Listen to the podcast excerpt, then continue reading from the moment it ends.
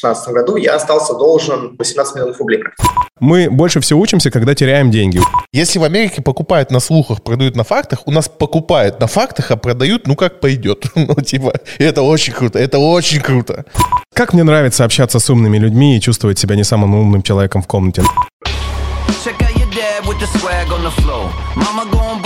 Walk the door. Y'all ain't never seen a gorilla in the mist walk the line so fine with a blindfold.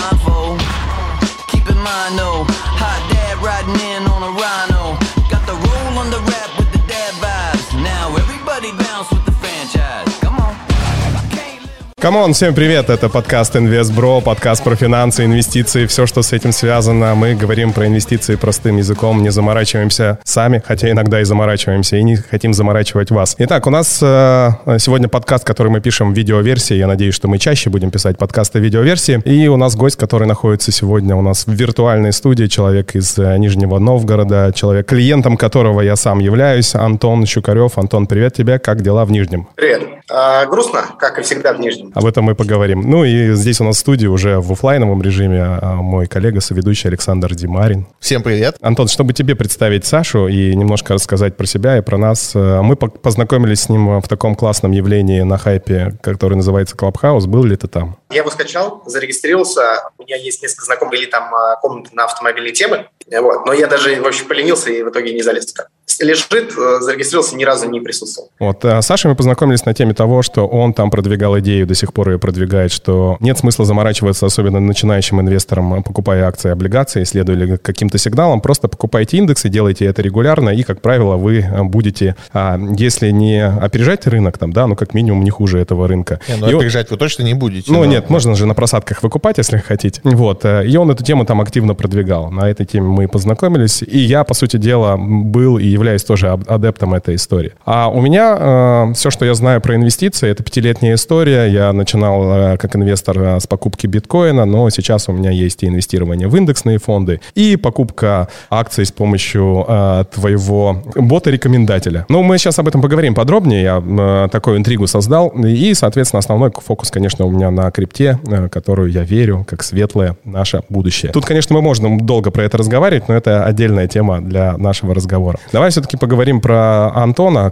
Антон, э, мы всегда стараемся распаковать немного гостя, чтобы ну, наши зрители, наши слушатели поняли, почему мы выбрали тебя как одного из героев нашего подкаста. А из того, что я знаю, ты давай меня поправляй, что ты достаточно молод, ну, как минимум по сравнению со мной. Мне 40 лет, тебе, если не ошибаюсь, 27? 26. Еще меньше. Вот. И начинал ты свой путь в инвестициях э, с ужасного слова, которое не любит Саша, трейдинг. А, не просто с трейдинга. Сейчас Саша вообще инфаркт хватит. А, я, я начинал с трейдинга на Форексе. Потому что а, вариантов ну, тогда особо никаких не было. Вот, ну как, были, но как бы, типа, рынок сейчас всех этих услуг и э, это был 13 год, в 13 году это вообще две абсолютно разных вселенных. Вот. Я застал частичку вот той вселенной, такой немножко дурной, а, когда единственным способом куда-то выйти на рынке, куда ты попадал в 90% случаев, это был не российский фондовый рынок даже, и там тем более не Штаты, а это был типичный вот э, обычный э, брокер с CFD-шками своими и всей этой историей, там, с тысячными плечами, такая вот Все, как мы любим. Я, я начинал именно с трейдинга, да. Начинал с трейдинга на Форексе. Э, ужасную вещь я скажу еще одну. Я, по сути дела, продолжаю трейдингом на Форексе заниматься, но только в рамках алгоритмической торговли у меня торгуют э, роботы. Там я сейчас ушел Ты на... ужасный человек. На консервативную стратегию. Я насытился всем, что происходит и происходило там.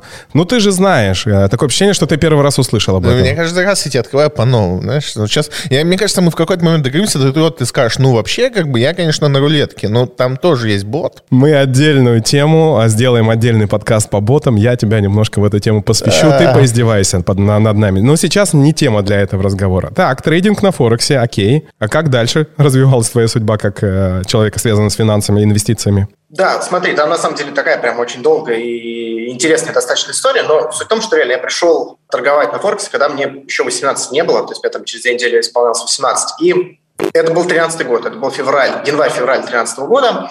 Вот. И потом, уже к началу 14 я открыл для себя еще, собственно, фондовый рынок российский и э, срочку российскую. Вот. Российская срочка тогда была вообще веселый, потому что это, это и сейчас рынок до четырех фьючей, а тогда это тем более был рынок четырех фьючей с вообще практически никакущей ликвидностью. А, но я туда перешел в первую очередь потому, что начал больше погружаться в, в, в кухню того, как вообще существуют форекс-брокеры. А, выставка была, может быть, кто-то помнит, даже Форекс Экспо. Это прям вообще для алдов. И а, я понял, собственно, что ну, такой, да, даже несмотря на то, что мне не было там каких-то супер огромных денег, я понял, что условно, если я начну зарабатывать большие деньги, ну, мне тупо начнут ставить палку в колеса. Там. Расширять спред, вот эта вся история, шпилечки рисовать, как очень любили форекс-брокеры в то время делать. И я потихонечку начал перелазить. И что самое интересное, а это был вообще вот прям чисто дейтрейдинг, на российской срочке, на российских акциях стало получаться даже лучше, чем а, на, собственно, ну, на, на, на Форексе, как таковых на парах, да, с плечом с огромным. А, это уже потом я понял, почему это так, вот, но в тот момент это для меня было прям удивлением, и я, ну, собственно, перелез полностью на российский фондовый рынок. И вот уже в конце, получается, 2014 года, когда меня начали, начали появляться какие-то там свободные э, деньги, я начал понимать, что я часть из них хочу вложить, чтобы они у меня работали. Там, типа, условно, те же самые облигации, с которых я, кстати, и начал. Вот. И получилась такая история. То есть сначала я был полностью в трейдинге, добавил в 2014 году в конце на, просто на свои личные деньги, которые у меня начали появляться свободные, как вот элемент сохранения, скажем так. И потом уже в 2016 году я полностью перелез вообще с дейтрейдинга, и это остались исключительно вот ну, то, что я, наверное, при, скажем так, пропагандирую а, сейчас. Это спокойный долгосрочный подход к инвестициям, когда вы не пытаетесь лезть вообще ни в какие спекуляции, а, не пытаетесь залезть ни в какие там хайп-трейны и вот прочую всякую такую историю. А выбирайте те акции, которые являются недооцененными или в которых есть какая-то интересная идея. И в них спокойно сидите. Поговорим. Помотало, конечно, тебя, Антон. Ну, слушай, я на самом деле, если я больше тебе скажу, что мы отчасти похожи. Э, меня до сих пор мотает. Э, поэтому так. Слушай, а что за образованием у тебя? Есть какие-то финансовые у тебя э, образовательные моменты? Да, это вообще В общем, я, я поступал на финансы кредит у себя здесь в Нижнем.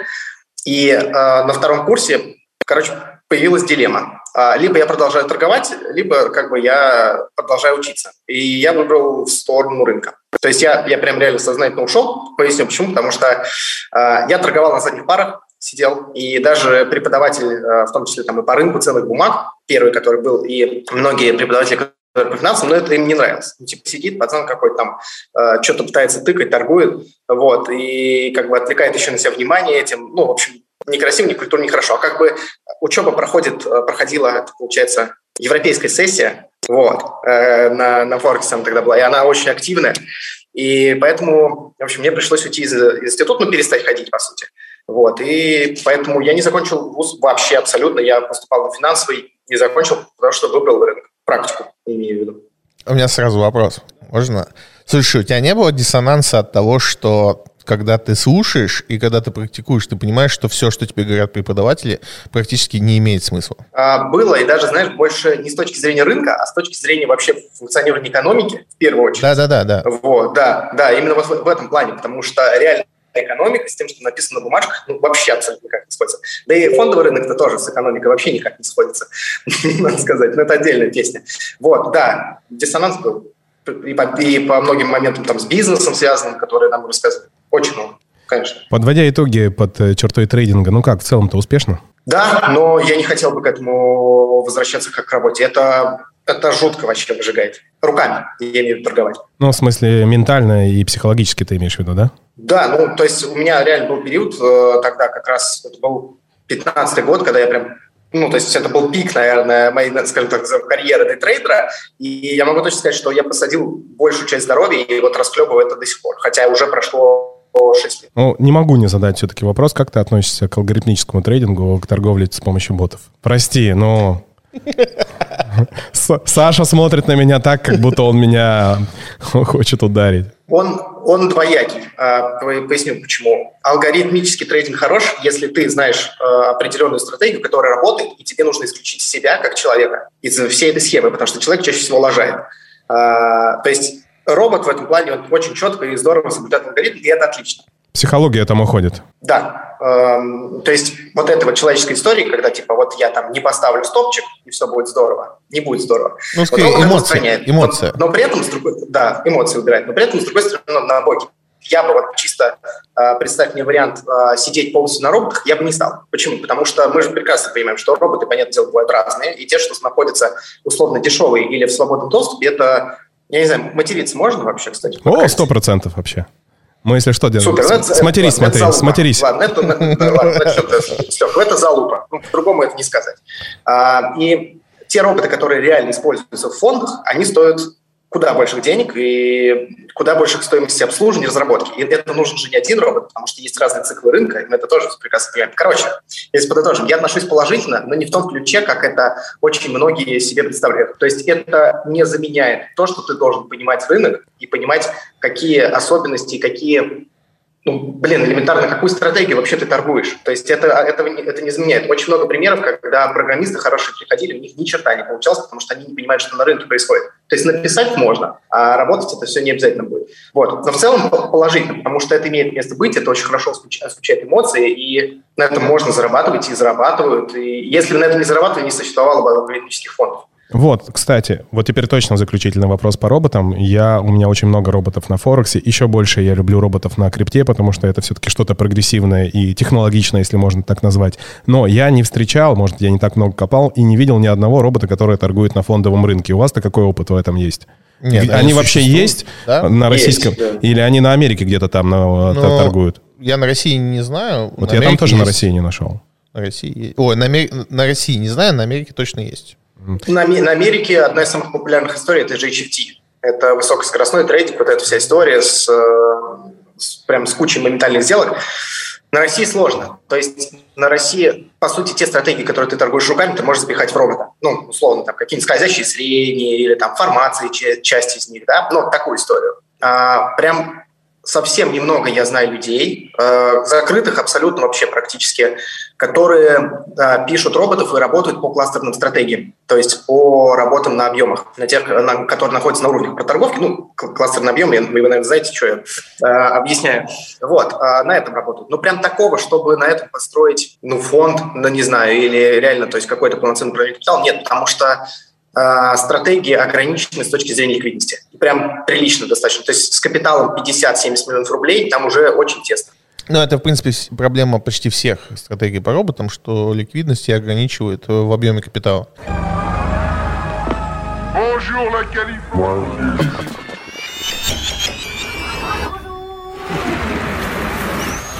Ну, теперь перейдем э, к тем продуктам, которые есть у тебя. У нас, как говорит Саша, много вопросиков. И начнем. Э, мы знаем тебя как Антона Чукарева, но в миру Инстаграма ты финансовый монстр. В каком состоянии ты придумывал это название? Что вообще, кстати, тебе повлекло э, это название придумать? Как это появилось? А, ты знаешь, я в... Там прям тоже целая предыстория. Короче, э, начнем с того, что в 16 году, в 16 году я остался должен, мне был 21 год, я остался должен 18 миллионов рублей практически. Кому? Вот. И э, куча людей, куча людей, это прям отдельная история. У меня есть с Мурадом как раз мы записывали интервью со мной, там два почти, наверное, часа, вот там прям это очень хорошо освещено. И возврат мой вот полноценно в какую-то такую, знаешь, типа, назовем так, публичную, условно, деятельность в плане рынков, именно публик, как раз в году, когда я сидел и думал, блин, почему я не рассказываю просто даже вот о том, что я делаю с точки зрения рынка? Я создал канал в Телеграме, это был один из первых авторских каналов, вообще в целом, а не только по финансам. И я думал, типа, как его назвать? И буквально две недели до этого назад я смотрел фильм с э, Клуни, как раз «Финансовый монстр». И более того, вот ты на канале сейчас видишь, у меня там типа свежий аватар, uh-huh. вот, с меня что-то рисовали. Но первая аватарка на канале, это был просто тупо кадр из фильма с Клуни, где он танцевал э, с этой, со шляпой, там, с деньгами, что-то такое, короче, было. Вот. Э, я долго, на самом деле, над этим не думал. Вот так получился «Финансовый монстр». Да, прям... Нормальное звучное название. Прикольно. Также я инвестбро на коленке придумал. Ты удовлетворен? Вопросик. Да, я не был возбужден, поэтому, ну, как бы, мне было после любопытно. Так, а, ну и поговорим. Я являюсь твоим клиентом уже в октябре два года как. Нашел тебя каким-то мифическим образом, спасибо э, таргету Инстаграма, в Инстаграме. Вот, как, как понимаю, у тебя несколько есть продуктов. А, давай я сейчас начну, а ты меня поправишь. Да, есть фонд, которым ты управляешь, и есть, э, скажем так, некие инвесторы, которые в этот фонд э, вкладываются деньгами, правильно? Да, есть следующий продукт, это называется Монстробот, это бот в Телеграме, который дает рекомендации, правильно? Там есть люди, которые... Вот ты... поправлю, поправлю. Да, сейчас вот как раз я тут и поправлю, потому что, по сути, этот продукт это то же самое, что доверительное управление, которое у меня есть. Просто представь, вот приходит человек, не каждый готов передавать деньги напрямую мне доверительное управление. Кому-то те стратегии, которые использую я, нужны как дополнительный способ принятия решений. Вот Monsterbot – это просто удобная часть всего этого продукта, который называется «Подслушано на бирже». Это все копии моих сделок, которые я делаю в фонде. Да, и ты этих людей называешь классным словом «подслушивающие». Ну, потому что подслушано на бирже. Ну как, значит, конечно. И э, есть э, портфель для дочки, называется он, правильно э, понимаю? Мы туда же добавили. Ну, это просто один из э, личных портфелей, да, который мы начали. Это нельзя назвать отдельным продуктом. Это просто портфель, который также есть у клиентов подслушано на бирже, которые за ним могут следить, потому что в один момент э, мы с женой начали откладывать деньги, и как бы я подумал, блин, а что они лежат только на накопительном счету? Я же, в конце концов, фондовым рынком занимаюсь. Есть вот, как... и начали его транслировать. Есть какие-то еще продукты? Которые можем обсудить? Да, а, смотри, помимо этого у нас есть а, составление портфеля. Это когда человек приходит и говорит, вот типа, не знаю, условно, у меня есть 10, 15, 20 миллионов рублей или меньше, говорит, у меня вот такая-то такая-то цель, и мы под его цель составляем портфель и ведем его. При этом без доступа к счету, ну, то есть, по сути, мы его, как, я не знаю, как назвать, наверное, наверное ближе к консультационному управлению, а, если говорить там языком брокерских продуктов. Помимо этого, отдельная часть, которая у нас занимает в последнее время все меньше и меньше – времени и сил, потому что мы не занимаемся, это то, что связано с образовательными разными мероприятиями. То есть мы время от времени там, раз в квартал где-то проводим программы, в основном они связаны с оценкой акций. То есть мы рассказываем о том, как я, например, оцениваю акции, как я их выбираю. Вот. Хорошо, а мы это какая-то команда, как, из скольки людей у тебя состоит команда, сейчас можешь коротко? 12 человек у нас сейчас в штате, и еще там порядка 7 вне штата, подрядчиков и так далее. Какой примерно функционал у людей? Ну, коротко. Аналитики, что Аналитики? Э, два аналитика, э, клиент-менеджеры, э, человек, который связан с маркетингом, ну, в целом, если так посмотреть. Вот. Потом, кто у нас еще есть? Технический директор, это и его помощник, это люди, которые ответственны за то, чтобы все нормально работало, в том числе это вот тот самый монстробот. Вот. И получается в общей сложности как раз 12 человек, ну, вместе со мной. Давай про фонд поговорим. А, может быть, будем задавать какие-то некорректные вопросы. Я сейчас а, Саше позволю. Здорово. Про фонд Здорово. Э, мне, ну, не, типа я могу позадавать вопросы, которые мне любопытны. Опять же, без привязки к тому, что это будет интересно зрителям. Самый короткий вопрос. Вы в ДУ берете по каким, э, по каким обязательствам? То есть по каким документам? Что это юридически? Договор, договор доверительного управления. Все, я, ну, соответственно, у вас все оформлено, там, сотрудники... Ну, у меня ФРК, да, все, да, я да, понял. Все. Больше вопросов поэтому нет. А, вопрос. Что будет выгоднее, вкладывать в твой фонд или покупать индекс? S&P 500, естественно. Смотри, мы работаем на российском рынке. Ну, это, это во-первых. Ну, хорошо, да, тогда сравнивать... давай, да. да, московскую биржу возьмем. С, с, наверное, проще с по рублем. По рублем да, да, да. В рамках, в рамках лет 10 э, выгоднее фонд. В рамках лет 20 выгоднее однозначно индекс, потому что я не смогу на протяжении 20 лет оборонять индекс. Вот прям я точно могу сразу сказать. Но это, это, это теоретически это очень сложно. То есть это очень маленькое количество людей в мире могут делать. Слушай, ну Элвис может? Да, но нужно понимать, здесь есть очень важный момент, да, что стратегия Элвиса, она куда более рискованная, чем Конечно. я использую. Ну, ты знаешь, О, да, да, нет, я именно это и хотел услышать, да. на самом деле, да, то есть да. я не пытаюсь тебя сейчас тут раз, развести на да, какие-то я, это. Конечно, конечно. Я да. именно это я и хотел услышать. Э, ну, опять же, мне все понятно, то есть я могу только говорить, что, типа, давай так, для меня там, условно говоря, ответ на два вопроса говорят, что супер адекватный человек. Но это не комплимент тебе, да, там, я... Я, я понимаю, я тебе объяс... не может быть просто. Да, я, я объясню, когда Стас нам говорит, что у нас такой гость, и все, что я знал о тебе, это финансовый монстр. И он сказал, у него есть еще бот, и я... Э, а еще три... А он сразу подумал третий про момент, ботов, да, да, торгуют, да, да, наверное. Да. И третий момент, который я помню про тебя, ну, опять же, со слов Стаса, я, и, и, ты на самом деле не знаю, как я пропустил тебя в России, Потому что потом, когда я начал смотреть, думаю, непонятно, как ты упустился от меня, когда я изучал Россию. Когда я, значит, э, Стас попросил меня первый раз посмотреть его портфель, и я смотрю, там, типа, Сургут-нефтегаз. И думаю, интересно, в какой идее он его купил. И я сразу говорю, слушай, ну, типа, вот по Сургуту можешь объяснить, в чем идея была, ну, покупки Сургута? Он говорит, ну, типа, я не помню, ну, там... Не-не-не, это что? связано с... Э, мы пояснили, это связано с тем, что Ну, это, это ты потом пошел подготовился, Нет, да. почему? По Сургуту я всегда помнил, что говорил Антон. Да. Антон, давай. Подожди, я подожди, как... подожди, подожди. Ну, я рассказываю историю. И он мне говорит, типа, ну, я прочитал это в боте. Я думаю, ну, все. Ну, то есть, ты понимаешь, да, что ответ, я купил эту бумагу, потому что прочитал да, это в боте. Да. Когда я уже прочитал какую-то аналитику, ну, то есть, э, мне пересылали, да, там какие-то свои сообщения, у меня, в принципе, вопросы пропали, и как бы, ну, я понимаю, что, да, там, ну, суперадекватный человек, там, особо и Мы думали, мы думали, что я смогу докопаться до тебя. Мы Потом... тебя пригласили как плохого полицейского. Я клиент Антона. Почему я должен, почему я должен говорить про него плохо? Хотя вопросики у меня тоже есть, я сегодня их задам. Поэтому, ну, по фонду у меня ну, больше нет вопросов. Секунда, у меня есть. Давайте, во-первых, э, я буду со стороны э, наших зрителей. Кто такой Элвис, ребята? Кто такой Элвис? Элвис Марламов один из э, лучших, ну, рейтинга нет, но многие люди, кто работает на России, будут говорит, что, наверное, один из лучших аналитиков сегодня на российском рынке. На протяжении какого времени? 9 лет он вроде, 10 или 9. Я бы даже не назвал это аналитиком. То есть вот если прям, я бы, несмотря на то, что Элвис, насколько я помню, не управляет капиталом, но кроме стратегии на форуме. Управляет. Он, э, у него даже по, да, этот, закры, закрытый пив есть. Да, да, да. А, то я бы сказал, что это, наверное, один, если не лучший, то один из лучших управляющих на российском рынке вообще. То есть не аналитик, а именно управляющий. Человек, который управляет ну, Да, это да. прям ну, человек да. Все, по фонду. Вот смотрите как. Я на самом деле, ну, во-первых, когда на первый раз увидел Антона а, с высоты своих тогда 38 лет, ну, первое, что я подумал, ммм, какой молодой и а, какой прикольный, как-то интересно мыслит. И есть еще а, фонд, в который он просит деньги в доверительное управление. Ну, ты сам понимаешь, да, ты просит, хорошо, не просит, предлагает, предлагает, правильно слово. Заманивает, заманивает, заманивает.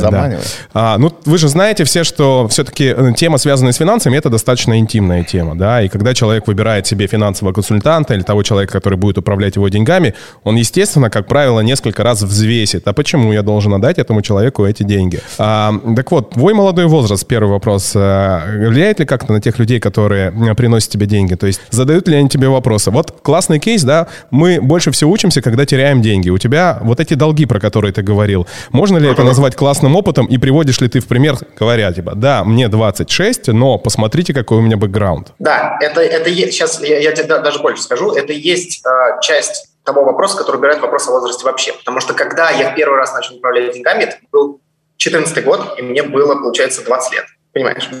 Вот тогда вопросов было очень много. А сейчас вопросов нет практически. И что самое важное, вот насчет этих же денег. Долг был связан со многими вещами. С некорректным партнерством, да, но в первую очередь с тем, что мы управляли этими деньгами. И ответственный за них был я. И вот в 2020 году я дал абсолютно все, что должен был отдать до копейки. То есть все эти четыре года. И это, это для людей а, гораздо больший сигнал, чем то, сколько мне лет. То, что я офакапился, но я за свои ошибки ответил и отдал. И это вот это ключевое.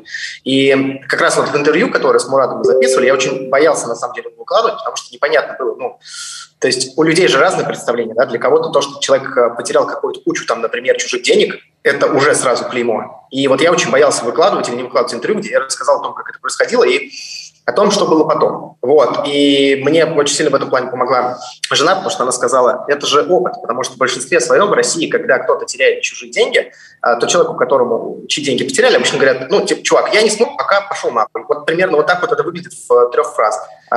Мы, когда вот были с партнером, отдавали, потом я уже один, немножко поменяли отношение да, к этому вопросу, пусть особенно у тех, кто нам деньги доверил. Поэтому вот этот вот кейс, вот этот вот граунд играет больше, чем то, сколько мне лет. То есть, по сути, я за пять лет прошел столько в плане боли, потери и вот кучу всяких таких моментов, сколько многие люди не проходят э, на рынке десятилетий. И это, за, это, за это люди сейчас мне приходят и платят. Понимаешь, вот именно за тот опыт, который у меня э, появился. Поэтому вопрос о возрасте в последнее время, я, я даже не могу вспомнить, когда мне кто-то из команды говорил, что кто-то спрашивает о моем возрасте. В основном спрашивают другие вещи, там, типа, есть у меня сертификат ФСФР или нет, там, базовую какую-то стратегию, которая у нас используется, там, опять же, доходность прошлую, вот в таком ключе. Саша, у тебя есть сертификат? Да, но я, мне он не нужен был. Ну, я, мы сначала тоже думали, что мы будем фонд делать в России, а без сертификата у меня тоже, он, у меня фин образования нету, э, то есть у меня совершенно другие образования, э, и ты без сертификата у тебя нет возможности тогда в ДУ деньги брать, э, и ты вынужден его получать. Это один из главных чекпоинтов для того, чтобы начать, да? Да нет, но это требование Российской Федерации. И тут вопрос, что... Это, это знаешь, хороший триггер, когда люди говорят, что они управляющие, э, фину, ну, финуправляющий. Ты говоришь, у тебя есть ФСФР? Если у него нету, ну, ты уже понимаешь, что если человек не, ну, почему-то не получил этот сертификат, почему-то, он не такой сложный. Ну, там есть много муторных вопросов, которые, ну, к делу не относятся. Особенно касается законодательства, да, они тебе не пригодятся. Но если человек э, представляется финуправляющим, и у него нет элементарно ФСФР, ну, типа, come on. Кроме э, твоей жены, Антон, э, ходил ли ты к психологу для того, чтобы справиться с, этой травмы? И вообще была ли такая травма? Это первый вопрос. А второй, знаешь, я услышал такую фразу. Человек, человек который, ну, тоже э, в своем неком фонде, который, кстати, роботы э, работали, они там потеряли 800 тысяч долларов, он говорит, я оправился только после того, когда кто-то из знакомых или э, сказал, что в чувстве вины это неприбыльное чувство. Ну, то есть с ним ты можешь жить, но, по сути дела, оно тебе не будет, э, скажем так, ты не станешь богаче от него. Как только я избавился от этого, как бы все прошло. Так вот, начнем с... Э, как ты боролся с этим? Ну, давай коротко там, тезисно. Ой, это вообще прям очень долгая история. К специалисту, который помогал решать... Я до, до сих пор, до сих пор хожу к специалисту раз в квартал примерно, который помогает решить какие-то такие запросы. Причем самый важный запрос был именно чувство вины. Знаешь, даже э, больше то, что я себя после этого чувствовал просто отвратительным человеком, понимаешь? Ну, то есть Понимаю. ты как бы совершил ошибку, но эта, эта ошибка привела к тому, что у других людей, как минимум, это не очень приятно, да, было. И ты вот сидишь и просто ощущаешься ну, как бы никчемным абсолютно человеком, плохим, вот именно, вот прям, знаешь, плохим. И это самое сложное. Мне помогли следующие вещи. Ну, во-первых, э, в семнадцатом году я, я только начал Короче, появилось время, чтобы вообще этим вопросом заниматься, потому что до этого мы пахали, и я в первую очередь пахал без продыха, ну, там вообще просто без вариантов. Вот, и в семнадцатом году я первый раз ходил на массаж, расслабился и понял, что у меня, оказывается, внутри за это время столько всего накопилось, что пора, по-моему, с этим работать. И мне очень сильно помог цигун. А, очень-очень сильно помог, просто прям вообще безумно. А, я могу сказать, что это вот вещь, которая прям, ну, не, морально, морально поставила меня на ноги. И еще хорошие книги. Добрый вечер, Пацагун. Только что мы записывали сейчас подкаст э, с нашим знакомым. Он профайлер, и он сказал две вещи, от которых, э, которые тебе к тебе тоже относятся. Первое, что он сказал, ребята, ваша самая большая проблема, смотря на нас с Сашей, что вы слишком честные. Вы никогда не будете слишком богатыми, потому что вот это э, честные люди не находятся в списке Форс, да, он так сказал? Ну да, если Да. И мы, по сути дела, вот этот треугольничек, я чувствую, что примерно плюс-минус об одном и том же говорим. Просто ты немножко чуть дальше ушел, чем мы, и, и молодец. А второй про цигун. Он сказал, что, Стас, йога это не твое, а я сейчас пробую привнести в йогу свою жизнь как постоянную привычку. Говорит, занимайся цигуном. Слушай, я хочу перейти э, к финансам. Давай. Ну, раз мы уже с крутым чуваком, с крутым чуваком здесь, э, и уже меркантильные вещи начинаются. Да, я понимаю, просто было интересно действительно, как, да, потому что так или иначе я через это прохожу только в меньших объемах, как бы, и мне опыт Антона действительно очень интересен. Я бы, наверное, за эфиром чуть еще побольше поговорил, но о финансах. Да, я коротко расскажу, ну, то есть не, даже не коротко расскажу, а объясню проблему, которой я столкнулся. Я вообще обученный всю жизнь работал с американским рынком, и на российский пришел ровно год назад, получается, в сентябре прошлого года. А первую бумагу купил в феврале. Ну, то есть, понимаешь, у меня очень короткий опыт по российскому рынку. Но я постарался, ну, то есть я умею там быстро вгрызться, там, то есть, в принципе, я уже там вышел на какое-то понимание того, что происходит. Мне все очень нравится. То есть я да, те люди, которые меня знали, они с меня ржут, потому что говорят, все, типа, американского рынка для себя не существует, и это практически так. У меня нет ни одного... Не, ну, у меня есть еще американские бумаги, ну, в личном портфеле. А я продал все после того, как мы поговорили две недели назад. Вот, я тебе я не купил ни одну, наверное, уже месяца три, не покупал ни одну бумагу американскую. Только российские бумаги, меня устраивает доходность, я просто пищу от того, что происходит. Но, знаешь, какой проблемой я столкнулся? Э, нету бумаг, которые ты можешь взять на всю жизнь. То есть у меня э, тот фонд, которым я управляю, там стратегия очень простая. Мы там все ну, копим на пенсию, условно говоря. И у нас там основная цель купить бумагу, которую можно вот, купить на 25 лет и забыть. Типа, все, вот мы ее купили, класс, она у нас есть, забыли, поехали дальше. В России такой бумаги нет, как по мне. Ну, то есть я выделил там несколько бумаг, которые бы я купил надолго. Надолго. Не на 20 лет, но надолго, да, там условный там Росагро, условный Сбербанк, э, какую-нибудь Ауросу там до 33 года можно положить. И вот, ну и все. Ну там плюс-минус еще две. АФК-систему докинем туда также. Ну такое. И вот это, мне кажется, проблема. Я не понимаю... На просадочке, как... которая сейчас. Ну, как, ну, просадка относительно какого периода, давай так. Ну, наверное, да, относительно того периода, когда я заходил. Ну, да. И вот с этим я не понимаю, как что делать. То есть, типа, у тебя нет бумаг на всю жизнь. Как с этим жить? Я абсолютно согласен. Есть что взять лет на пять, но вот прям на всю жизнь нет. Да, все так. А, ничего, с этим только смириться и работать так, как есть. То есть у нас очень много компаний, которые есть смысл покупать, типа, условно, циклами, потому что в какой-то определенный момент, учитывая все, что происходит в России, эта компания, которая еще вчера была прекрасной и отличной, и в какой-то момент она может стать уже ненужной. Ну, там, яркий пример с э, металлургами и пошлинами, да, которые над ними... Абсолютно. Ну, в таком, да, в таком ключе. То есть э, я тоже, знаешь, э, когда ну, не было же российской нормальной литературы по российскому же рынку. То есть в основном все книги, которые есть, они по Америке. Ты сидишь и вот там, не знаю, даже английские какие-то англоязычные варианты читаешь, что написано, типа, вот долгосрок, долгосрок, там, типа 10, 15, 20 лет. Ты смотришь на российский рынок, ты понимаешь, что тут за 15 лет может произойти то, что через 5 лет эта компания вообще в землю будет втоптана. А, поэтому я даже когда хочу брать что-то прям на очень долгий срок, я все равно слежу за тем, чтобы в какой-то момент, может быть, имеет смысл выскочить из нее. Вот, поэтому ну, пришлось смириться. А вот, ну, реально специфика российского рынка, по-другому никак. И причем, знаешь, э, вот сейчас вот э, ты затронул Столиваров, и я себе поймал на мысли, что вот сейчас с этим налогом новым, да, по дивидендам, когда им сейчас, э, ну, по факту, вот этой нашей любимой тройки Северсталина, УМК ММК, им же придется сейчас по факту сокращать э, дивидендную доходность, потому что, ну, из-за, да, там, приравнения к капексам.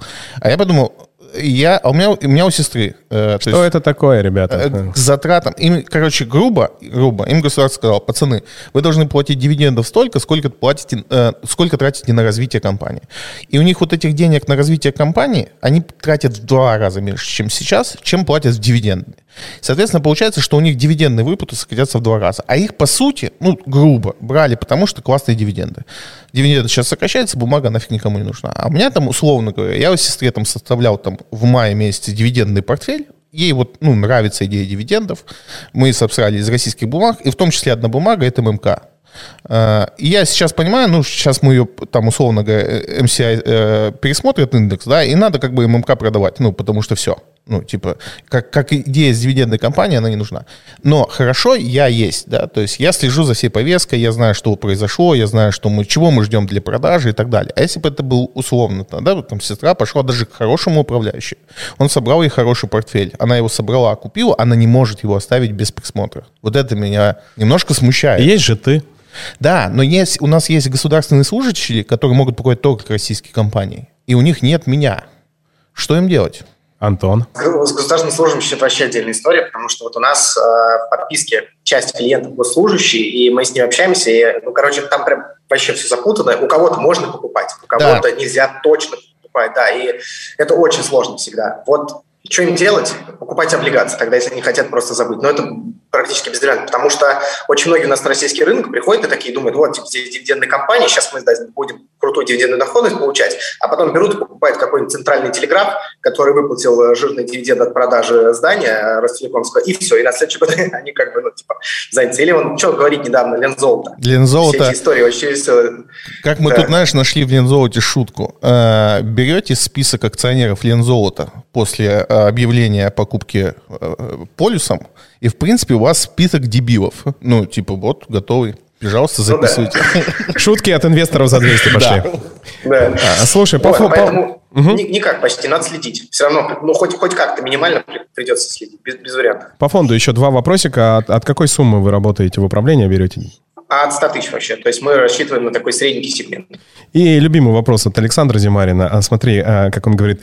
У нас в России так принято, что все люди думают, что все, что в Америке, намного лучше, чем у нас. И многие люди, которые занимаются инвестированием или только начинают и продолжают уже долго, у меня, кстати, до сих пор такие есть, говорят, да нафиг нам нужен ваш российский рынок, вы посмотрите на курс э, доллара.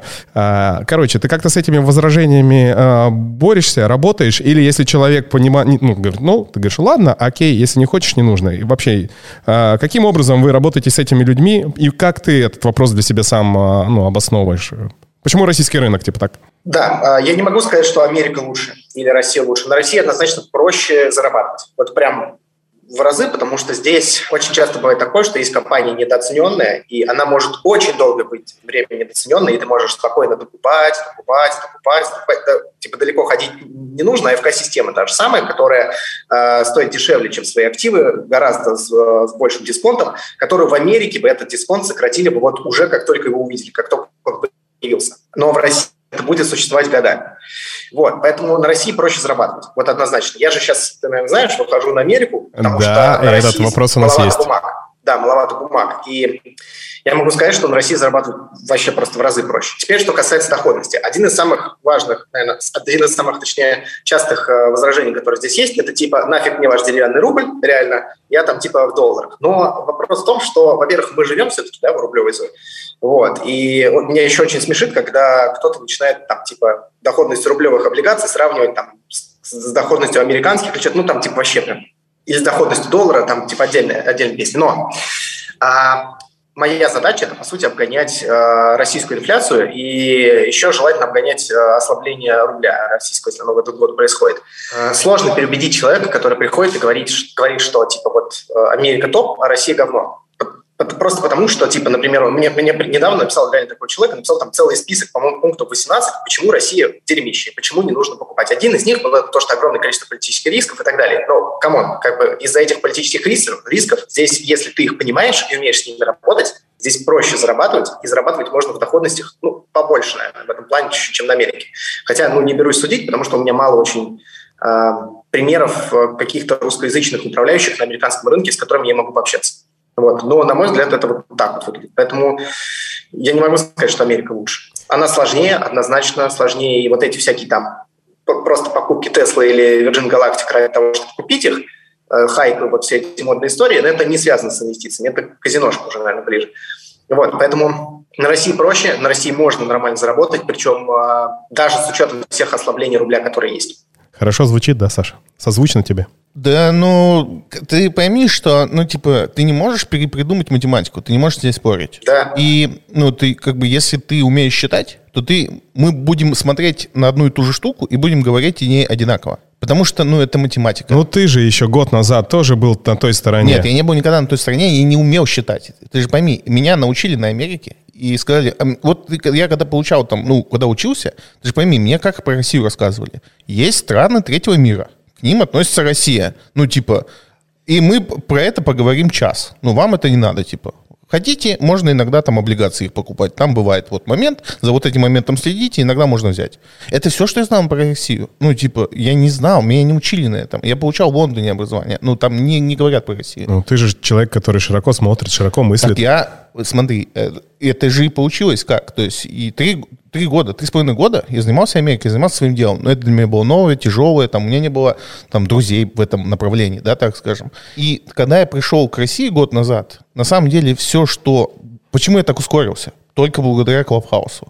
А, благодаря там а, Мураду в том числе, да, который мне там, типа, говорил, чувак, смотри, в России можно вот это, вот это, а можно там как Баффет заняться value инвестированием о котором сейчас вот, на, на, на, на американском рынке стоимостное инвестирование это какое-то, знаешь, типа, а вот раньше времена были. Там же нету value, там все, ну, типа, там эффективность рынка такая, что, ну, неэффективность какую-то ее замечают, ее откупают за день. Там ты даже, ты такой, ты только посчитал, а там уже все откупили. Все, ну, типа... Роботы. да, очень много людей. Там отделы огромные аналитики. Конечно, очень, очень много людей с этим работает.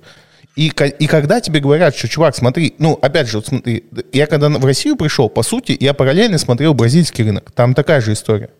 Но в моменте, когда ты понимаешь, что у тебя выбор либо Россия, либо Бразилия, по цифрам то же самое. Ну, конечно, ты идешь в Россию, но ты как бы не пойдешь испанский учить. Ну, зачем оно тебе надо? Это проще, конечно, да. Ну, давайте тогда про Америку поговорим. Ты же со своей стороны все-таки... Я вижу, как ты плавно подготавливаешься и подходишь к американскому рынку. Я Саше переслал а, первую компанию, которую ты подсматриваешь. Есть подслушивающий, а ты подсматриваешь. А, эта компания связана с э, переработкой мусора, правильно я понимаю? Почему ты на эту отрасль первую как, посмотрел? Как, нет, каким кривым путем ты дошел до этой компании? Мне вот я бы так задал вопрос. Это, это, это, это вообще очень, очень смешная история. А, значит, когда мы, приходили, когда мы приходили к Америке, я думал, с какой отрасли начать. Ну, типа, начать начинать там, типа, с, с какого-нибудь биотеха или вот со всех этих штук, ну, это, блин, ну, это заезжено, типа, не, не супер интересно. Я вспомнил э, следующую историю. Я вспомнил, что в 60-х и 70-х э, все практически компании, которые связаны с переработкой мусора, контролировала мафия. Uh-huh. Это можно найти даже в некоторых фильмах э, тех времен. Я подумал, интересно, как это все трансформировалось. Я, потому что в свое время, прям с точки зрения стратегии и тактики, очень любил «Крестного отца», все вообще эти три части вот, посмотреть, как э, принимаются такие какие-то сложные решения. Э, и, потому что мафия с точки зрения структуры это как очень большая корпорация, только с куда более жесткими правилами. И очень многие менеджеры принимают какие-то тактики. Вот. И я вспомнил, что есть мусор-перерабатывающая отрасль. Это первое. Сейчас мы дойдем до второй, и ты вообще офигеешь, потому что что вторая отрасль – это частные тюрьмы в США, которые на этом зарабатывают, которые продают государству койко-место. Ну, государство платит за койко-место частной фирме, которая занимается управлением тюрьмой. Такая, извините, вот, вообще, альтернативная недвижка. Не, я очень хорошо эту отрасль знаю, там очень много коррупции на самом деле. Да, да, В да, Америке да, да. коррупции, ребята, Ой, да. Ну, типа, да, я, ну, я то, что как все будут говорить. Да, вот, я к тому, что когда ты начинаешь поглощать какой-то новый предмет, пусть это хотя бы будет интересно. Реально. Ну, например, я люблю автомобиль, но я, это будет третий сектор, на который я доберусь уже с опытом американского рынка. Ну, да, интересный подход. Я, ну, как бы про тюрьмы я знаю, изучал, а вот мусоропереработку, но я подумал, что, в принципе, с той повесткой, которая сегодня, это может быть потенциально очень интересно. Да, мне кажется, и в, и в России это потенциально интересные бизнесы, но не для инвестирования, а для того, чтобы работать в них. Но тебя тогда не пустят, насколько я понимаю. Да нет, там вся, сложно. вся переработка, да. она, ну, в сегодняшних ценах, я погружен в переработку. Так, ну, типа, не, я не просто сейчас такой, типа, фантазирую. Э, вся переработка, она, она эффективна только на дотациях. То есть она сама по себе не может быть эффективна. В России или в мире? Э, в мире. Э, но, опять же, смотри, если мы сейчас цены на алюминий зафиксируем, вот, ну, условно, представь, что у нас цена, она только вверх растет, то есть она вниз не ходит. Вот если мы сейчас скажем, что та цена алюминия, которую мы сейчас имеем, она только дальше вверх, то, в принципе, вот в такие моменты и вдруг переработка начинает быть, иметь смысл, да, потому, ну, при таких ценах на сырье. Но в большинстве случаев времени ты, если возьмешь среднемедиальную погоду цену за продукцию, да, то переработка она не имеет смысла, она только датируется. Прости, а почему ты алюминий привел как пример? Ну, что сейчас у нас рвануло из переработки? Алюминий лучше всего перерабатывается. Угу. Это самый легко перерабатываемый металл из всех доступных. Да и, в принципе, из всех вообще материалов, которые существуют в мире, алюминий легче всего перерабатывать. И он чище всего на выходе. Антон, ну и когда будет первое м, подслушивающее? Как это правильно назвать? Опять хочется сказать рекомендация? Ведь рекомендация. Нет, реком... нет, ну это реально рекомендация. Что... Когда будет первая э, рекомендация по Америке? Слушай, я надеюсь, что до конца месяца мы ее выложим. Кстати, вот насчет переработки, то, что это может быть э, потенциально интересно, это второй момент, почему я вообще начал смотреть эту отрасль. Мы это был этот Новый год, и мы с утра с женой вышли с дочкой, и мы вынесли огромное количество мусорных пакетов. И куча людей вынесла огромный мусорный пакет. Я задумался, блин, ну вот типа реально, просто потребление мусора, оно растет элементарно. Везде куча пластиковых упаковок и вот вся прочая история. Я начал читать. Мне стало интересно, вот когда мы начали подбираться к Америке, я подумал, почему бы, ну, в общем, короче, это все добило. Вот, почему бы нет? Я надеюсь, до конца, до конца октября мы выпустим. Потому что мы сейчас занимаемся тем, что покрываем рынок. Ну, вот в тех отраслях, в которых интересно. Ну, в мусоропереработке, вот из тех компаний, которые торгуются в Америке, вот прям такого, чтобы это была инвестиционная идея какая-то интересная, нет. Это хорошие середнячки, э, да, которые там на протяжении, не знаю, там лет, например, там, 5-10 могут показывать динамику там, условно близкую к индексу, но это не то, с чего хотелось бы начинать. Первая рекомендация должна быть, наверное, какой-то такой памятный, что ли. Какой, извини? Памятный. А, памятный. Ну, да, да. Да. Звучит... Начинать с мусора это как-то странно. Слушай, да, я, я с тобой согласен, потому что я теперь, когда часто мне приходится говорить, что я там в феврале купил первую акцию российскую, меня спрашивают, какую. И я, блин, думаю, а почему я тогда не купил какую-то классную бумагу? Знаешь, ну, типа, вот, смотрите, я купил Куйбышев Азот. Ну, типа, и все таки вау. Кстати, Саша Нет. Шадрин сразу. Да, да, да, да. Не, я не купил Куйбышев Азот, я купил Фосагра. Э, моя первая бумага, и, и, и такие, и Фосагра, она не туда, не сюда. Ну, типа, она и неплохая, и не хорошая.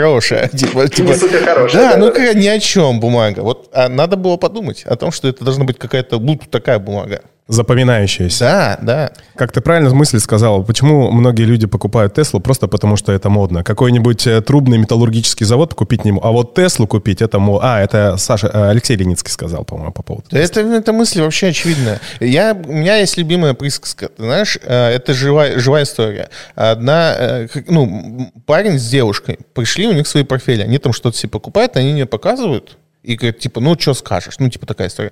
Ну, там не важно, что там, но у девушки куплено Тифани. Я такой смотрю, говорю, Тифани? В каком, ну, типа, в какой идее ты купила Тифани? Говорит, у каждой девушки должно быть Тифани. И фиг поспоришь. Bonjour,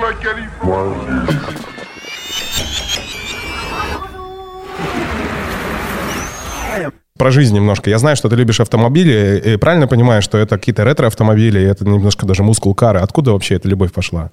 Слушай, э, автомобили – это то, что я люблю больше, чем финансы, и этим я занят дольше. Ну, у меня родители говорят, что реально второе слово, первое было мама, второе слово было бибика. Вот прям Автомобили вообще сопутствуют всей моей жизни, и не на уровне любителя, а вот я могу рассказать про них чуть ли не больше, чем про отчетность какой-нибудь компании.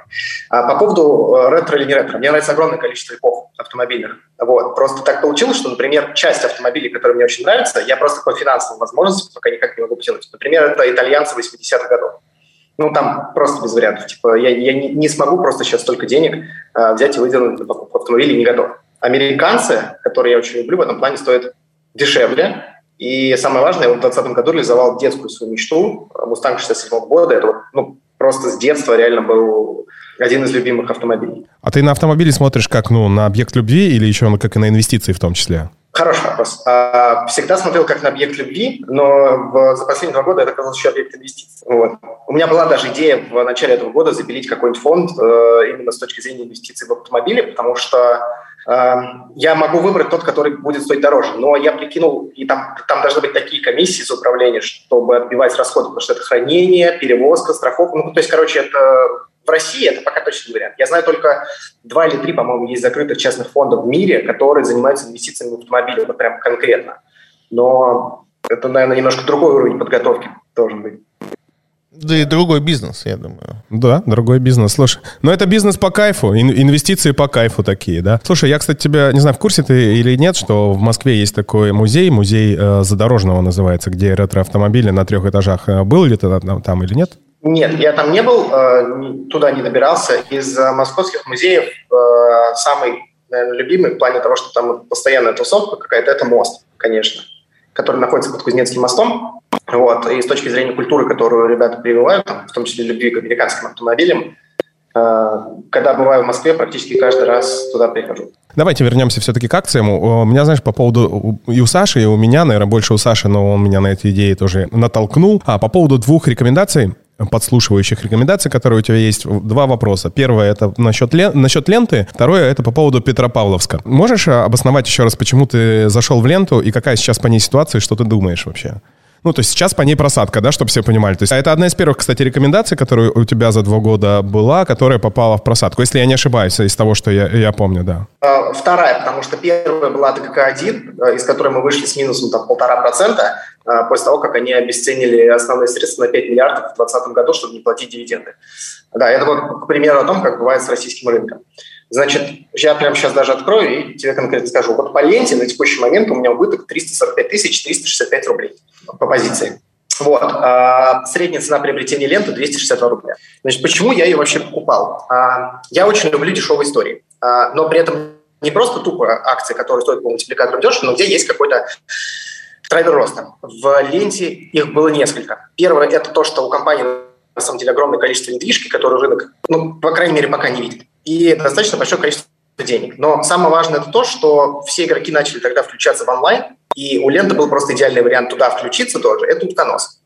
Но э, они этот вариант, ну, как это назвать, ну, просрали, скажем так. И вместо того, чтобы включиться в нормальную э, в гонку в онлайне, да, условно, там, перекресток со своей доставкой в крок в лес, там, вкусы, естественно, и так далее, да, э, они почему-то начали выходить, вот когда объявили новую стратегию, на рынок, который занят, по сути, пятерочкой магнитом, открывая эти мини-ленты. И а вот это вот уже не самый хороший вопрос. То есть, когда я влазил в ленту, вот именно те критерии, которые я назвал, для меня были важны с точки зрения как инвестиционной идеи. Потому что, да, э, онлайн мог неплохо бы так прибавить ленте и переоценить ее, потому что, ну, дешевый, дешевый, но он может быть, лента может быть дешевой там те же самые пять лет, и с ней ничего не может происходить. А, что сейчас? А, значит, сейчас я жду отчетов за третий квартал, потому что если за третий квартал не будет изменений, а для читателей, которые не а, смотрят отчет ленты, я скажу, что за второй отчет, за второй квартал, когда вышел отчет, то там, по сути, был рост даже не на уровне инфляции. То есть там, с точки зрения роста, прямо вот как такового, по объему продаж, он, он, он минимальный был, там 0,7 что ли процента, что-то такое. Короче, очень грустно. Если, по сути, вот сейчас, например, по отчету по третьему кварталу стратегии ленты, которую они впилили, это вот как раз-таки экспансия, не даст никаких результатов, или а, опять будет какой-то условный минимальный рост, то я просто зафиксирую убыток и выйду из ленты, потому что инвестиционная идея, которая изначально была туда заложена, умерла однозначно. Вот в таком ключе. То есть я смотрю на то, что не на цену, а на то, что там происходит. Александр, это то, о чем вы говорили. Ровно о том... Саша ровно это и говорил, по сути дела. Видите, как у вас мысли совпадают? Это не мысли совпадают. Еще раз, когда ты видишь одну и ту же вещь, да, но ты типа не можешь по-разному о ней говорить. Идеи очень... Они очень простые. Ну, да, мы это обсуждали. Там, если мы посмотрим, кто во что инвестирует, там все могут зарабатывать, вкладывая в разные идеи. Это дальше, по сути, все идеи эти все видят. Все, они одни их немного. И, условно говоря, дальше мы решаем, э, Антон вкладывает ленту? Я нет. Ну, все. Он, вклад, он вкладывает во что-то другое, я что-то другое. Ну, тут идеи одни и те же. Я, условно говоря, там по ленте, я не пошел в ленту. Не потому, что не видел эту идею. Я видел эту идею, она мне нравилась. Но я ритейл не очень умею еще российский считать. То есть, допустим, на тот момент я не ошибся, когда это не сделал. Почему? Потому что, допустим, для меня, я когда стал разбираться дальше, узнал, что там стоимость доллара очень важна для ритейла. Я не знал этого до этого момента. Ну, то есть я еще учусь. И я не пошел, потому что мне знаний не хватило. Если бы я сейчас, вот все, что я знаю о ритейле, и вот сейчас эта идея с утконосом появилась бы, я бы в нее пошел. Вот правда. Ну, потому что она простая. И здесь большой плюс какой, э, это будет интересно тем, кто работает с Америкой. С Россией очень легко работать. Вот ты заходишь, ну, в идею, да, там, то, что лента упала, это просто течение обстоятельств. Ну, просто течение обстоятельств. Условно говоря, обычно, когда ты заходишь в бумагу, а идея не срабатывает, ты ничего не теряешь. Ну, по факту. ну, то есть ты в минус не уходишь, по идее. Ты просто не идешь в плюс. Ну, условно, там, сейчас самая простая история. Э, Роснефть, э, с, ей разрешают э, газовый транзит, или она, наконец-таки, продаст свою часть этого Восток Ойла. Ты под эту идею заходишь в бумагу. Если эти идеи не сработают, ну, Роснефть-то не падает, она продолжает расти. Сейчас нефть подорожает, она еще вырастет. То есть, понимаешь, у тебя риск реворк совершенно... То есть в Америке это невозможно. Вот я просто на секунду, знаешь, я смотрю там, а там какая-то новость, там, Путин поручил правительству э, посмотреть возможность, там, э, что Роснефть может поставлять да, э, на экспорт газ. Если бы такое произошло по американской компании, ну, мы бы увидели плюс 30, условно говоря, да, там, а, а потом бы она откатилась там на минус 40, когда выяснится, что, типа, нет, ничего им не разрешат. Я посмотрел, что с акцией Роснефть в этот момент происходило. Она не колыхнулась. У нас не верят. У нас наоборот. То есть, если в Америке покупают... Типа по факту. Да, да, да. да. По факту решать, если да. в Америке покупают на слухах, продают на фактах, у нас покупают на фактах, а продают, ну, как пойдет. ну, типа, это очень круто. это очень круто. Это так облегчает твою жизнь как инвестора. С лентой мы разобрались. Я даже больше скажу, прямо чуть-чуть как раз. Э, очень много историй, когда, например, выходит прекрасный отчет у компании, и вот я реально, я смотрю, сижу, и она вообще не растет. Она начинает расти через неделю, потому что в это время управляющие также сидят и думают, а вот мне заходить, а мне увеличивать позиции нет. Есть реально огромный лаг перед тем, как зайти в идею. Это вот, э, кстати, вопрос о том, что мне очень многие писали, типа, тайминг идеальный. То тут, ну, на самом деле, если ты работаешь в рынке, этот тайминг подобрать в плане входа позиции, там, где-то как с было, не очень сложно. Потому что выходит отчет, один у всех, все начинают браться за калькулятор, реально все это считают. И вот все эту неделю или две принимают решение, покупать или нет. Потом акции начинают улетать, потому что какая-то часть людей приняла решение залезать. Вот, ну, оно реально так. Я тебе другую шутку расскажу, которой я был в восторге. Просто в восторге. Я читаю новость в ленте, не в каких-то там, ну, не в каких-то специализированных изданиях, а лента.ру. Я читаю новость о том, что обувь России выводит на IPO свою эту там э, часть э, вот этого кредитного бизнеса. Новость, ну, то есть я ее читаю, новость три минуты как опубликована в ленте федеральном, ну, в большом издании. Я захожу в, в приложение в Тинькове, смотрю, обувь не дернулась. Думаю, странно, ну, как бы там капитализация, ну, плюс 30. Думаю, ладно, я возьму спекулятивно, просто там нем, немножко, что на 1200 взял. Просто, ну, должно, ну, должна она пойти, ну, как бы, ну, это странно, что она не идет. И через 10 минут она дает плюс 7%. То есть я потом пошел посмотреть по терминалу, когда прошла новость. То есть между новостью, когда новость прошла по терминалу, до момента роста акций прошло 22 минуты. В Штатах за это время там бы уже весь рынок туда завалил. Не то, что все, люди бы успели еще поесть. То есть там таких, ну, ты 22 минуты между новостью и движением по акции. Это же подарок с небес. Причем, надо сказать еще, кстати, есть тоже забавная история, что в терминалах Bloomberg а, российские новости экономические появляются быстрее, чем в российской ленте. То есть на самом деле там реально можно было выжить типа минут 30 условного времени. То есть там, там можно очень много чего успеть сделать. Да. С лентой все понятно. Ждем отчета, потом будем смотреть. Не, а я, у меня другое. Слушай, ну это уже шкурный опять же интерес. А ты какие по ленте ждешь отчеты с таким уровнем рубля? Ну типа там ничего не будет.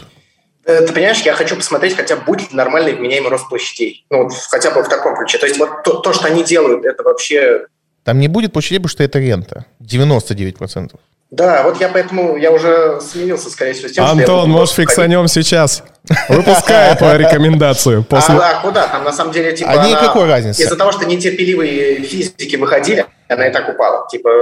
Тут, тут смотри, почему здесь нет спешки с закрытием, и это я тоже могу, могу тебе даже место Антона объяснить. Потому что нету процессов, которые ухудшают позиции ленты сейчас. Их не происходит. То есть она может как раз вырасти на инфляционных ожиданиях просто. Ну, просто взять вот за это время чуть-чуть подрасти. Ну да. Ну, то есть у нас нет... Или, дол... или за компанию. Да, да, да. Ну, то есть там какой-то ситуации, когда надо вот сейчас скинуть, ее нет по ленте. С лентой разобрались. Да. Пошли к Петропавловску. Ой, там сложно. Пошли к Петропавловску. Там очень много нужно изучать, э, чтобы понять. Ну, ладно, если кратко. А, я люблю истории, когда в России начинается корпоративный конфликт, а, потому что чаще всего его начинают там потом взятками, не взятками и прочим замазывать, и все приходит в норму. Э, можно сказать, что это отдельный вид инвестиционных идей в России. Покупать акцию, которая находится в состоянии корпоративного конфликта. Вот. Но если говорить конкретно про Петропавловск, э, там относительно прозрачная история. Корпоративный конфликт привел к тому, что компании, по сути, начали меняться управляющий персонал, и это приводит всегда к падению э, производства. Ну, потому что беспорядки всегда, всегда, абсолютно всегда приводят к падению производства. В любом случае, даже если мощность позволяет. А, при этом Петропавловск очень что и с текущей ценой э, за унцию э, у него еще есть там важный момент, но это прям совсем типа уже фишки того, что у него очень высокая себестоимость э, за унцию золота. И если мы возьмем условный пример, там, когда золото, например, вырастает на 20%, то для Петропавловска в финансовых результатах в процентах это оказывается гораздо сильнее, чем для какого-нибудь полюса, например. Вот. А, плюсом к этому это вот как раз история с тем, что должен корпоративный конфликт сняться, он практически урегулирован. Ну, там, Осталось, наверное, может быть, годик еще пол и у нас отвалился Антон. Полгодика. Но важнее даже то, что это восстановление производства, снижение себестоимости. То есть простая история, которая связана с тем, что уходит бардак и восстанавливаются производственные мощности. И вот 6 октября, прямо вчера вышел как раз э, новость, то, что автоклав Петропавловска, который как раз в мае запускали, отработал загрузкой 70%. 75% сейчас вышла на полную мощность. Это то, что мы увидим как раз по четвертому, наверное, уже кварталу, даже прям хорошенечко этого года. И где-нибудь, наверное, в марте-апреле Петропавловск увидит очень многие, и окажется, что это вдруг нереально дешевый золотодобытчик, который никто до этого не видел. Ну, вот в таком ключе. Ну, и там начнут телеграм-каналы всякие еще подключаться. Но вот если прям кратко, это так. Но на самом деле там нужно разбираться с отношениями со Струковым, с ЮГК, с продажей доли в России. То есть там вот с точки зрения описания, это, наверное, самая сложная инвестиционная идея, которая была послушна потому что там очень много факторов. А ты же усреднял ее, да, насколько я помню? Мы, усредня... Мы ее усредняли. Да, да, все правильно. У меня сейчас Петропавл 182 тысячи э, штук по средней цене 25-37. Э, это получается чуть больше, чем на 2% от капитала. И я, наверное, вот после всей этой истории увеличу до 3 или даже до 3,5% доли. Видишь? Но тут надо, да, тоже, что у меня доли по акциям не очень большие. То есть я прям, как сказать, консервативен достаточно в этом плане.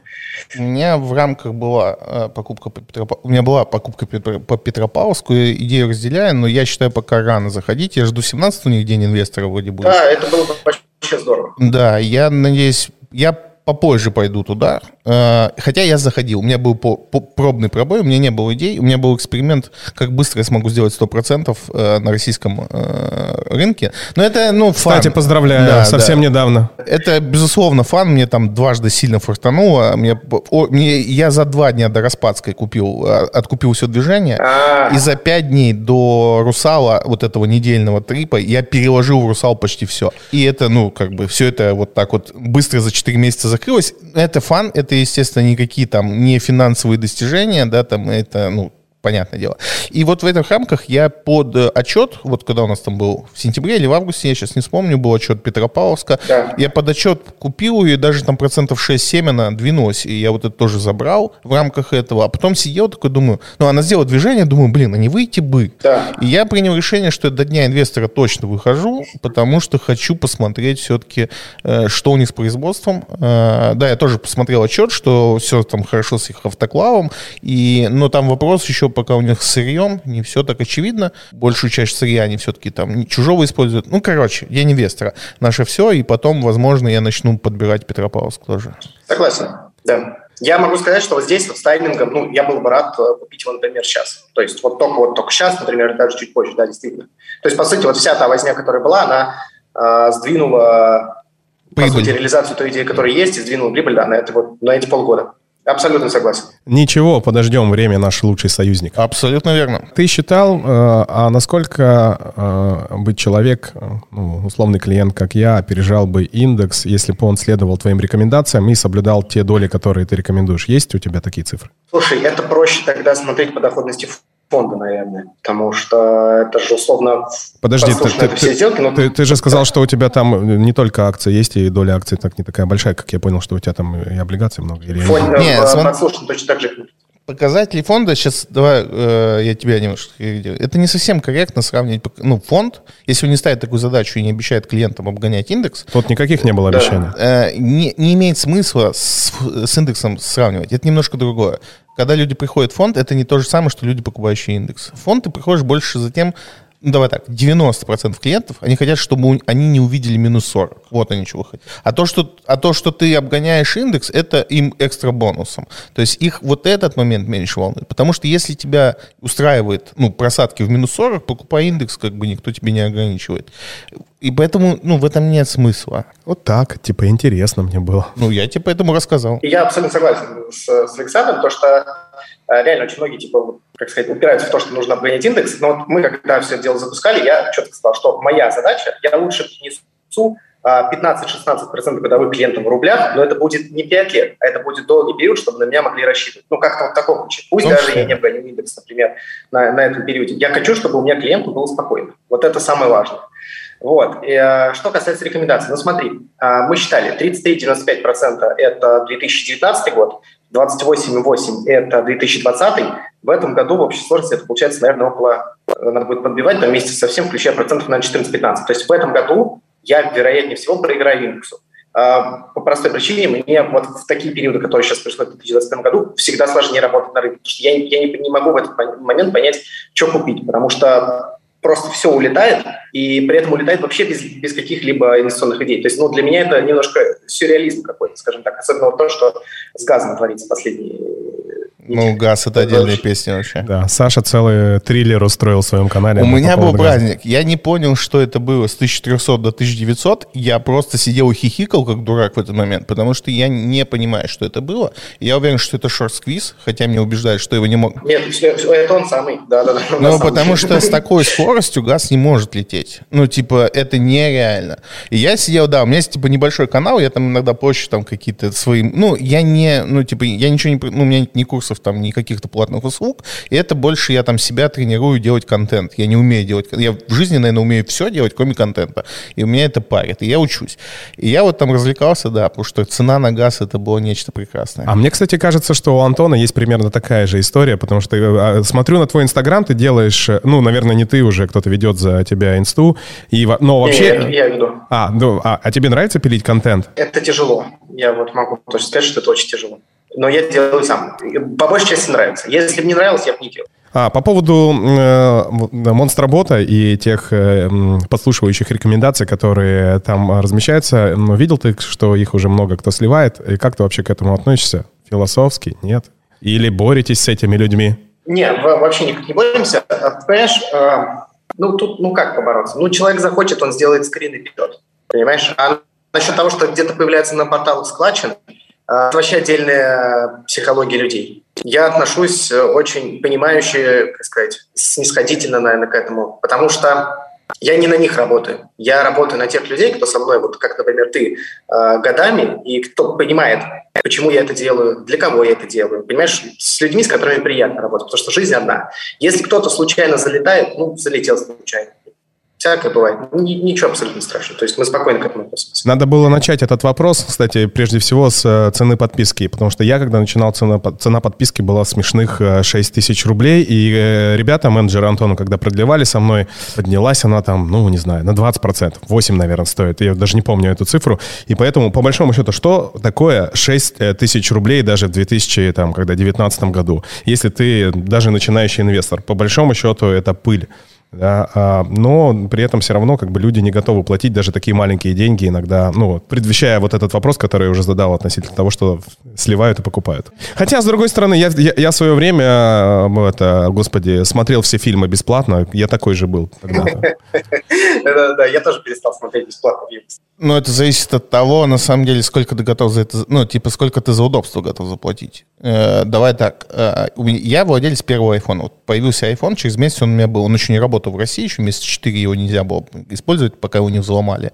Но, условно говоря, я не мог купить фильм в этот момент, ну, никаким образом. Ты мог только с торрента качать. Когда они появились э, там в Apple TV, да, там ты мог уже покупать, я покупал потому, не потому, что я типа богатый, а потому что мне было удобно одну кнопку нажать и смотреть фильм.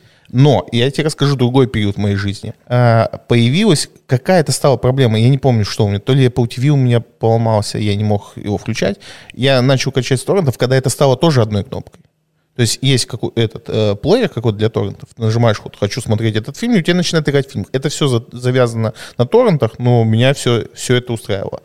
И я перешел обратно на Apple TV, когда я его купил заново. Ну, типа, при чем тут это? Вопрос, иногда ты не можешь, иногда у тебя нет денег на это. И вот тут баланс. Слушай, если у тебя нет 6 тысяч рублей, не иди в инвестиции. Я сейчас схуяли.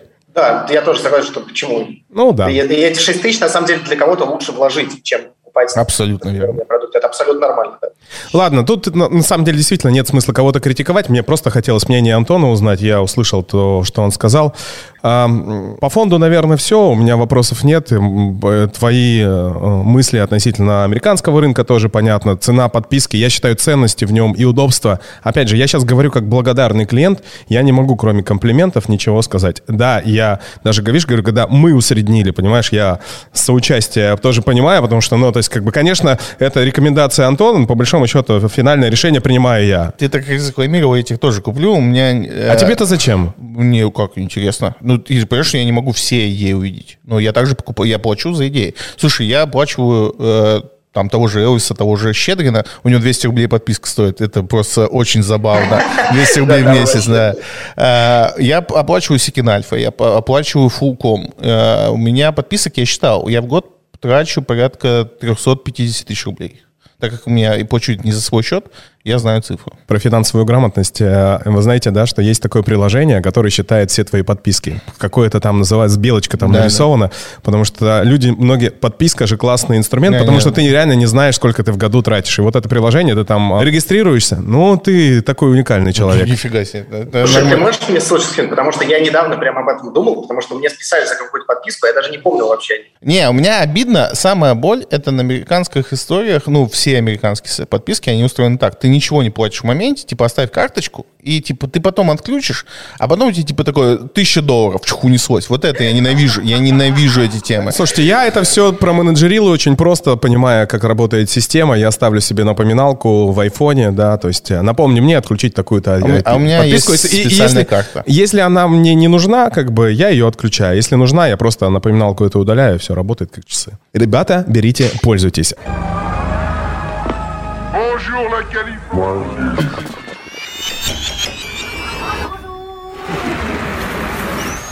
В завершение нашего подкаста все-таки хотел узнать по поводу одного из, твоего, а, одного из твоих продуктов. Это портфель для дочки.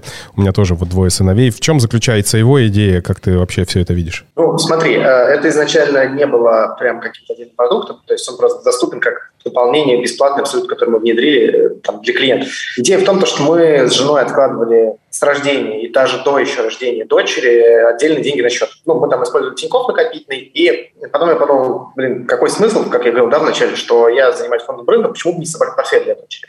Вот. И я просто пригласил людей, кучу там подписчиков, которые захотели просто посмотреть на это, потому что, по крайней мере, в Инстаграме там меня подписано 83, что ли, 84% это женщины. У них есть дети в большинстве своем.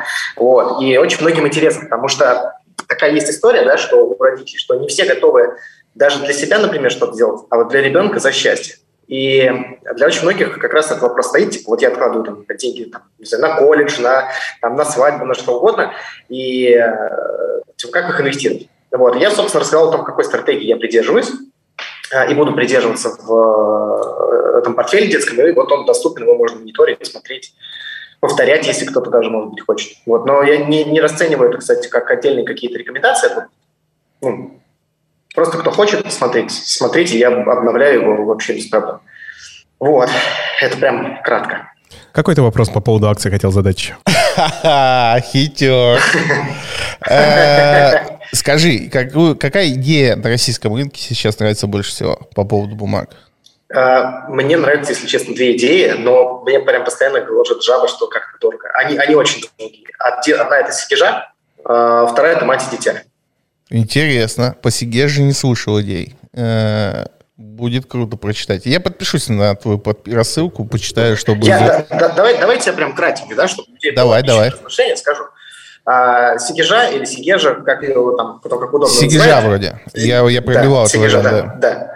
А, леса больше не становится. Вот прям вообще никак. А это единственный публичный и самый, наверное, один из самых крупных э, лесозаготовительных холдингов. Вообще все, что связано с лесом.